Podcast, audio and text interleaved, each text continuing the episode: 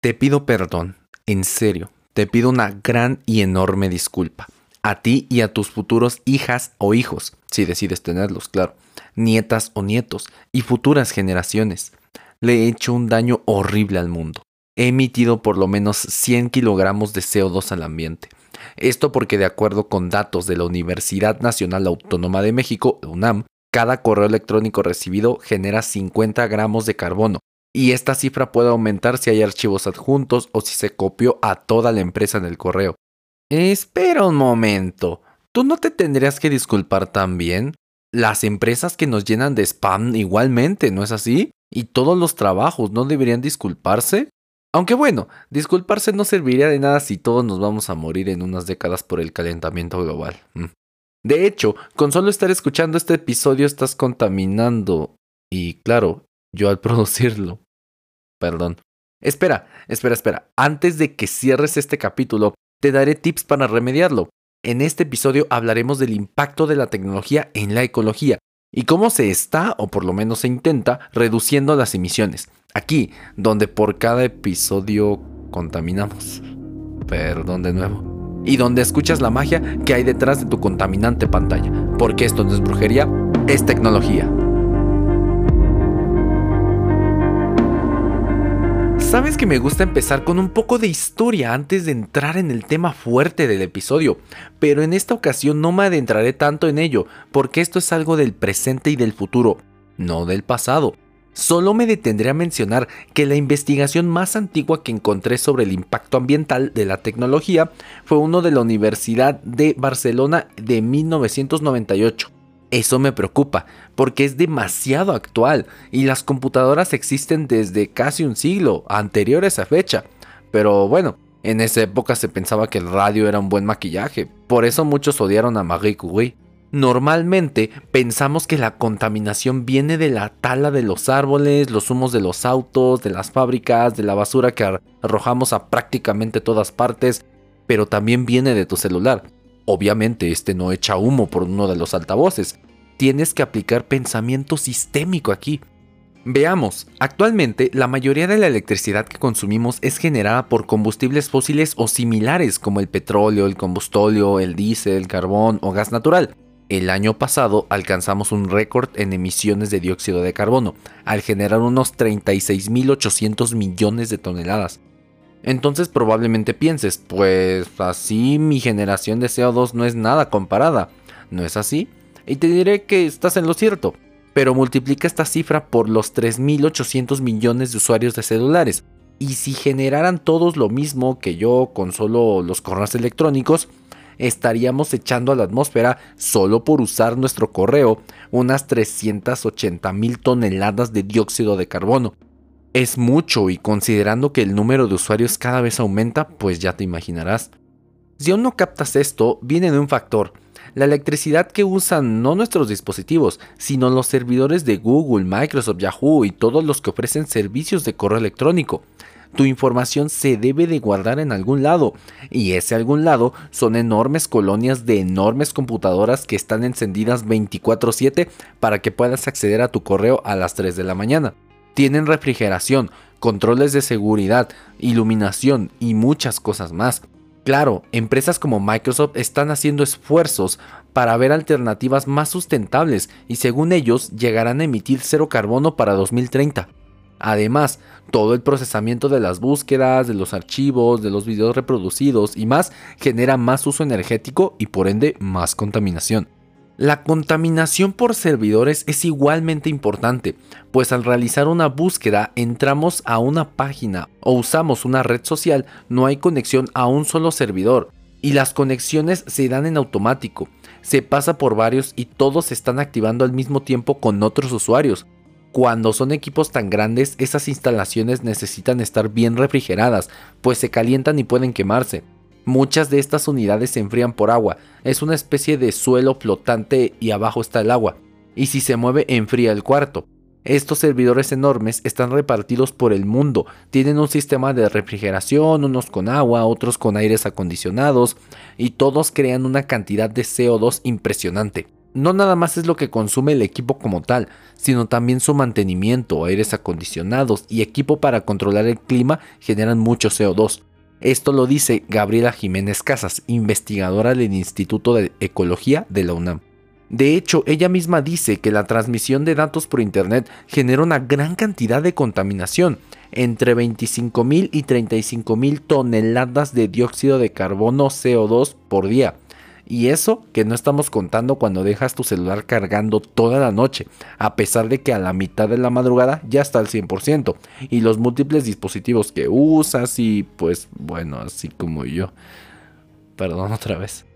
Y ahora me podrán argumentar que esto contamina menos que hacer una hoja de papel porque no se talan árboles, aunque bueno, no sabemos cuántos árboles se talaron para poner el centro de datos. Y te diré, pues sí, estás en lo cierto. Yo jamás dije que no hubiese impacto ambiental, solo que ahí sigue presente. Tal vez un poco menor, pero ahí sigue. Pero mejor ni hablamos de las descargas de música y videos, ya que contribuyen también en gran medida a esto, al igual que los servicios de streaming. Por ejemplo, un video genera alrededor de 2 gramos de carbono por segundo. Por lo tanto, si hacemos matemáticas, ver un video de una hora produce unos 720 gramos, o sea, un episodio de tu serie en turno. Y ahora puede que me digas, bien, bien, bien, ya dejaré un poco el celular y así no habré contaminado. Claro, tendrías que borrar todos tus correos almacenados. Y además te digo que incluso por haber comprado el celular ya has contaminado.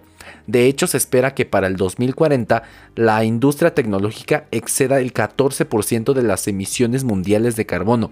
Esto de acuerdo con investigadores de la Universidad McMaster en Ontario, Canadá. Ya en números certeros, un celular emite 32 kilos de CO2 aproximadamente a la atmósfera incluso antes de ser estrenado. Lamentablemente no pude encontrar datos específicos de los fabricantes de celulares, excepto de uno, de la amada por unos, odiada por otros, Apple. Sí, la misma que quitó el cargador de los celulares el año pasado por cuestiones ambientales, pero de eso hablamos en un momento. Aunque sí les debo reconocer y aplaudir en la empresa cuatro aspectos. Uno, que son de las empresas tecnológicas grandes más transparentes en cuanto a su impacto ambiental.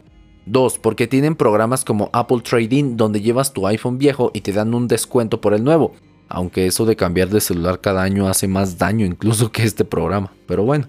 3. Los iPhones que les llegan por este programa son desarmados y los materiales como el aluminio son extraídos para nuevos dispositivos, aunque ese proceso también genera CO2, el impacto ambiental es menor que el de una mina. Y 4. Porque impulsan programas de energía renovables y conservación del medio ambiente. De hecho, en la página que te dejo en la descripción puedes ver el impacto ambiental aproximado de los modelos de Apple.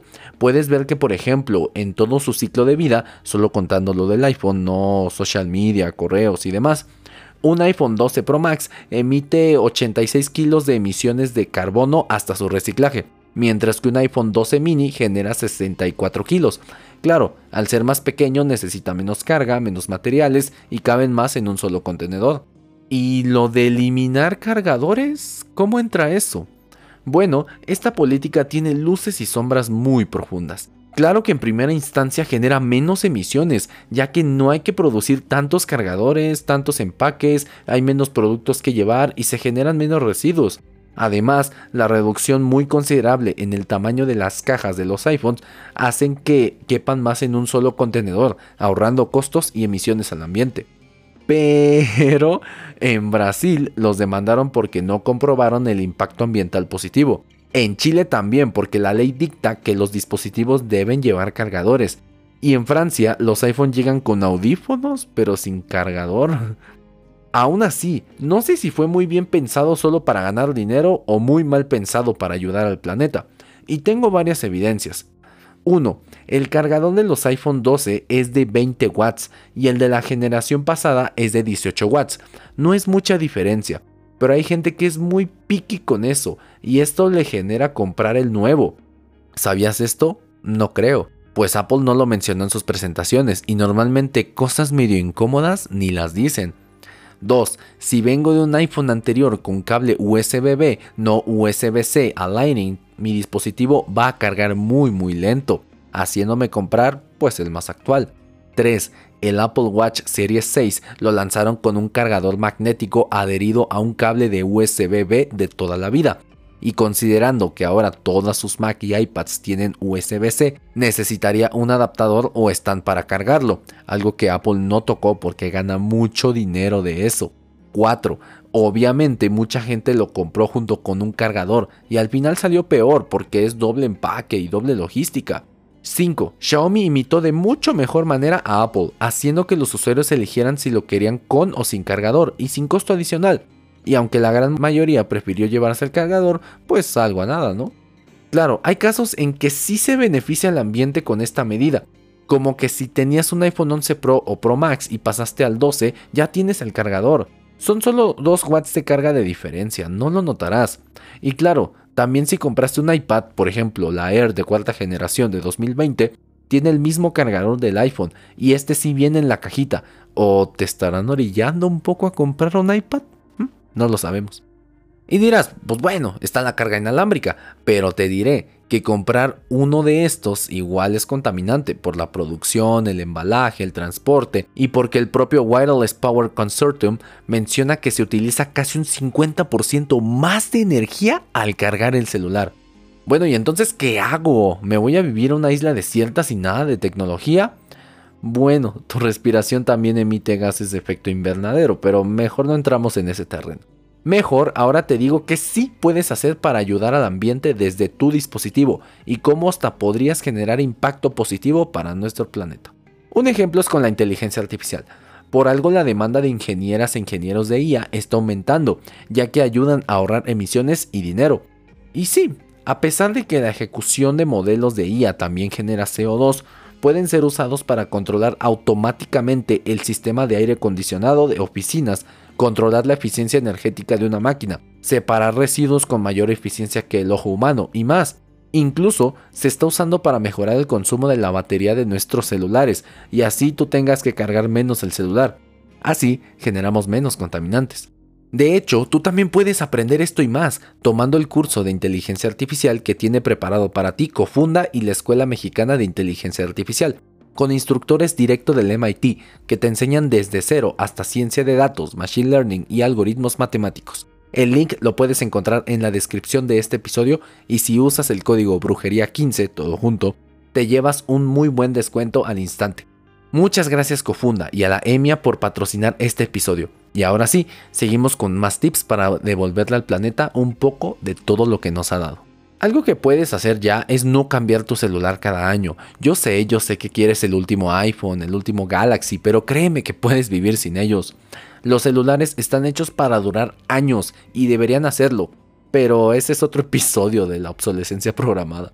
De hecho, el iPhone 6 y el iPhone 6S van a recibir iOS 15, más de 6 años de soporte de actualizaciones, algo que de verdad le aplaudo a Apple aunque se reciclen los componentes y demás, lo cierto es que cambiar el celular cada año es malísimo para el medio ambiente. Te recomiendo que sea solo cuando necesites uno o por lo menos cada tres años. Y si no te puedes aguantar, véndelo o regálalo, no sé. Vender un celular en buen estado a alguien que lo necesite le puede dar una segunda vida. Este es beneficio para el planeta, para la persona, para ti, para todas y todos.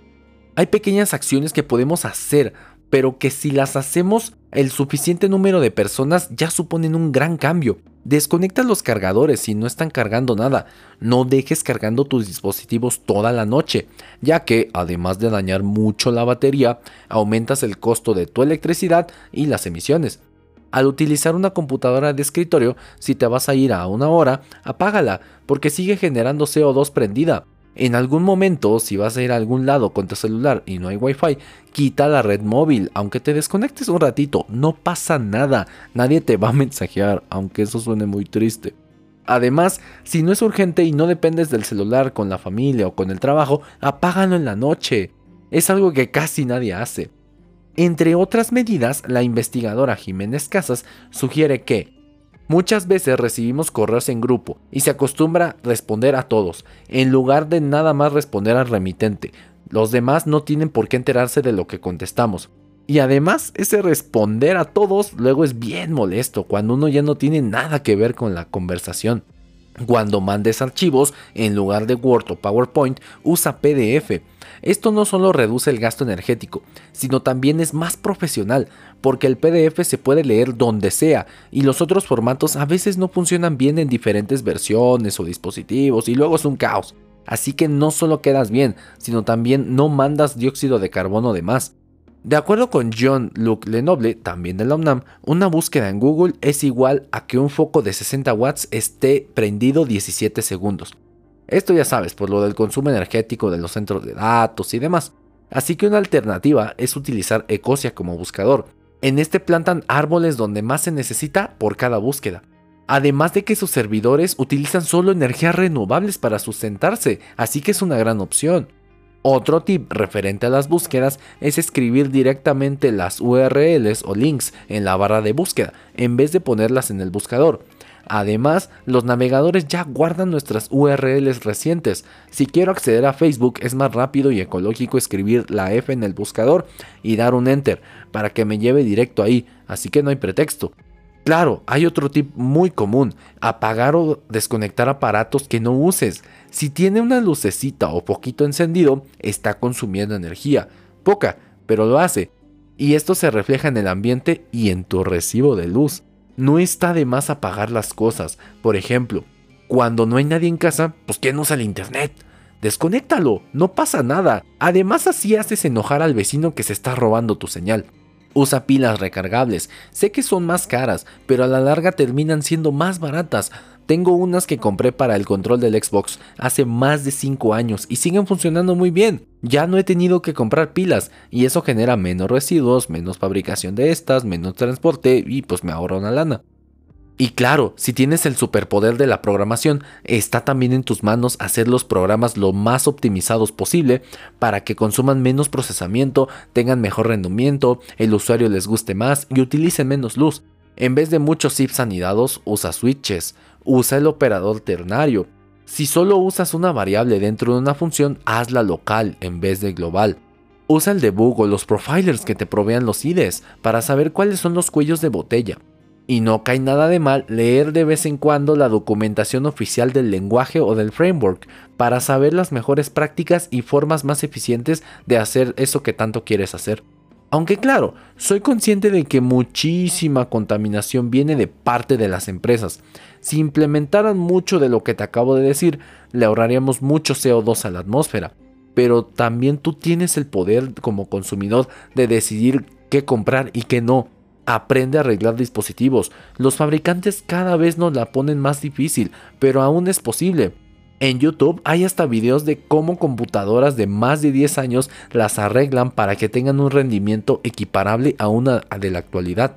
No está de más decirte que cuides mucho la batería de tu dispositivo. Maltratada, una batería de litio, como las que usamos en casi todo hoy en día, puede contaminar todo un cuerpo de agua. Usa cargadores originales, el que venía en la caja de preferencia, o bueno, en el caso de los iPhones o de los Galaxy S21 no. Usa el modo de ahorro de batería, es muy bueno para reducir el consumo energético.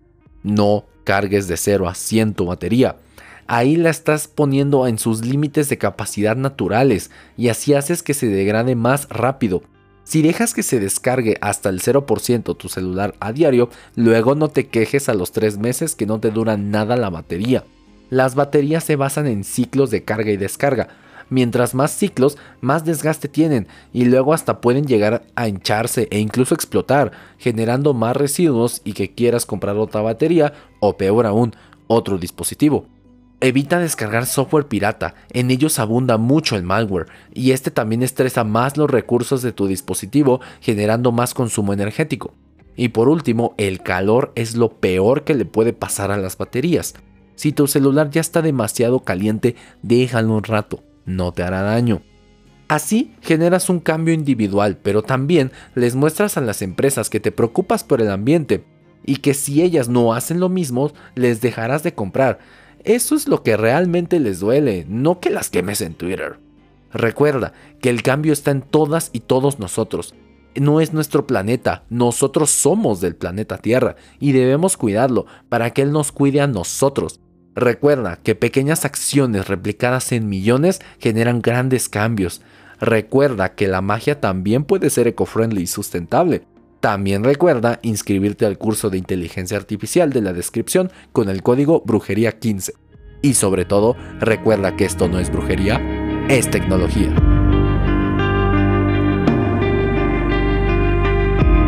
Muchas gracias por escuchar este episodio. ¿Qué te pareció? ¿Qué opinas? ¿Qué piensas al respecto? Deja tu comentario en YouTube, Apple Podcast o en cualquiera de nuestras redes sociales. En todas estamos como arroba brujeriatech. Recuerda que la magia está en ti en esos millones de neuronas dentro de tu cabeza. Ellas son las que crean la tecnología, las que moldean el futuro. No importa qué grado de magia hagas o en qué nivel estés, siempre hay algo nuevo que aprender y jamás es tarde para entrar a este mágico mundo.